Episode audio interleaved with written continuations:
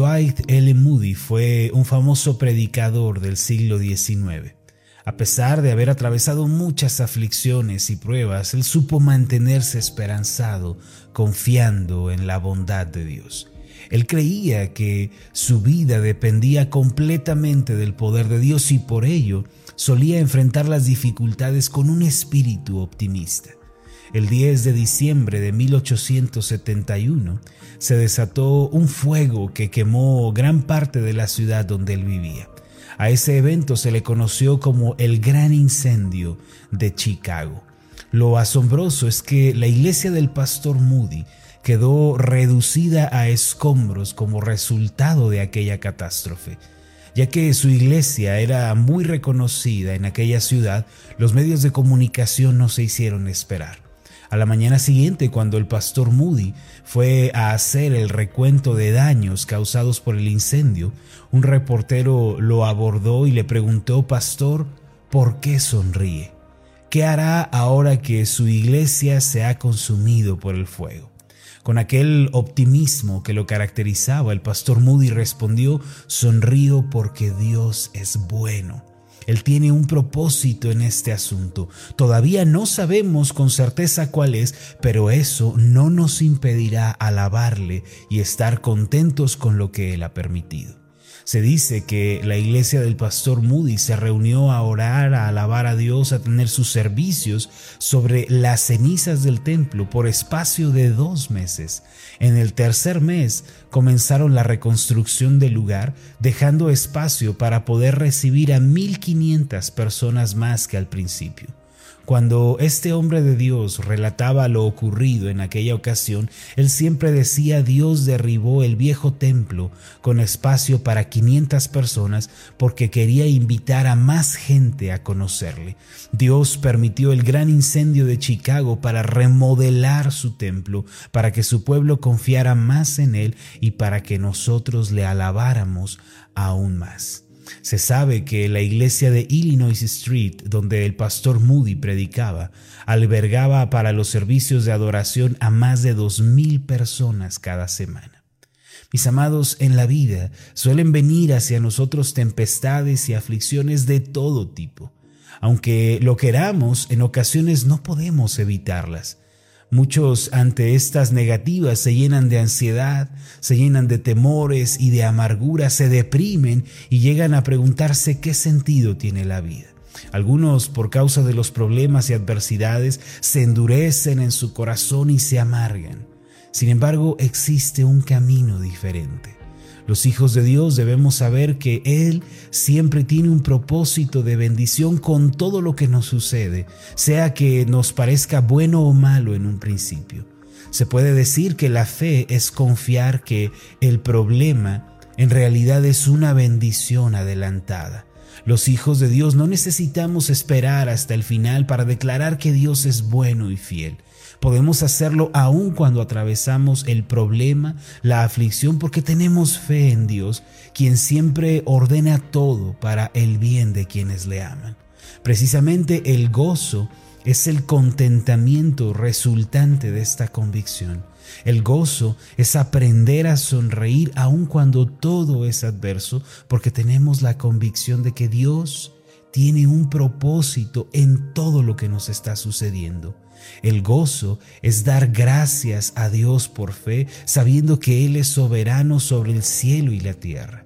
Bíblicamente la palabra gozo significa bendición y dicha que se sobrepone a la circunstancia presente. Los cristianos somos personas que pueden gozarse en la aflicción porque sabemos que la mano del Dios bueno está sobre nosotros y podemos sobreponernos ante cualquier circunstancia, aunque no todo sea como queremos, pues eh, descansamos en el hecho de que todo es conforme a la voluntad del Padre.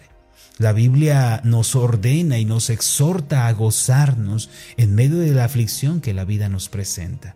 En Santiago capítulo 1, versículo 12 está escrito lo siguiente, Hermanos míos, tened por sumo gozo cuando os halléis en diversas pruebas. Note usted que en este pasaje las palabras no están dirigidas al mundo en general, sino a los hermanos. Por eso Santiago comienza diciendo, hermanos míos. Es decir, estas palabras están dirigidas a aquellos que han sido adoptados, han sido recibidos en la familia de Dios como resultado de creer en Cristo como Señor y Salvador suficiente. Solo tales personas pueden ver el sufrimiento y la aflicción como una bendición anticipada. La Biblia declara en Habacuc capítulo 3 versículos 17 y 18 lo siguiente, aunque la higuera no florezca, ni en las vides haya frutos, aunque falte el producto del olivo, y los labrados no den mantenimiento, y las ovejas sean quitadas de la majada, y no haya vacas en los corrales, con todo yo me alegraré en Jehová, y me gozaré en el Dios de mi salvación. Solo los hijos de Dios pueden gozarse, alegrarse, estar contentos y satisfechos cuando la dificultad se manifiesta, porque ellos saben que las manos de Dios los dirigen. El gozo, mis amados, es estar contentos y alegrarnos porque sabemos que Dios tiene el control de nuestra vida. Es nunca perder la esperanza y no dejar de alabar a Dios aunque tengamos que padecer por un tiempo. Santiago dijo que debíamos tener un gozo supremo al encontrarnos en diversas pruebas, pero ¿por qué él afirmó esto?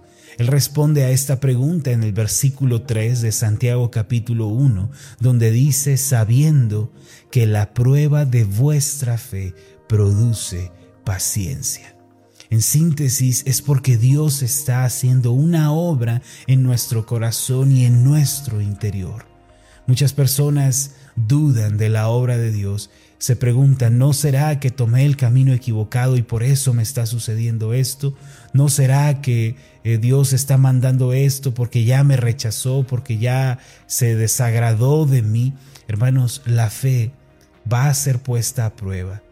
Y las circunstancias de la vida en ocasiones van a representar los obstáculos que tenemos que enfrentar. La fe que se pone a prueba en las aflicciones de la vida está engendrando esperanza, madurez, confianza y fortaleza en Dios. Por eso la prueba podemos considerarla como una bendición.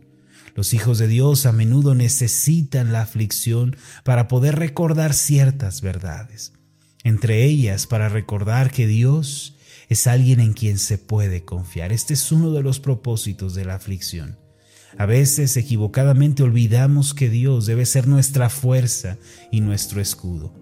Entonces comenzamos a pelear en nuestras propias fuerzas, a vivir basándonos en nuestro propio pensamiento y por eso nuestra fe termina enfriándose. Es allí cuando Dios permite una aflicción para que miremos nuevamente en dirección a Él.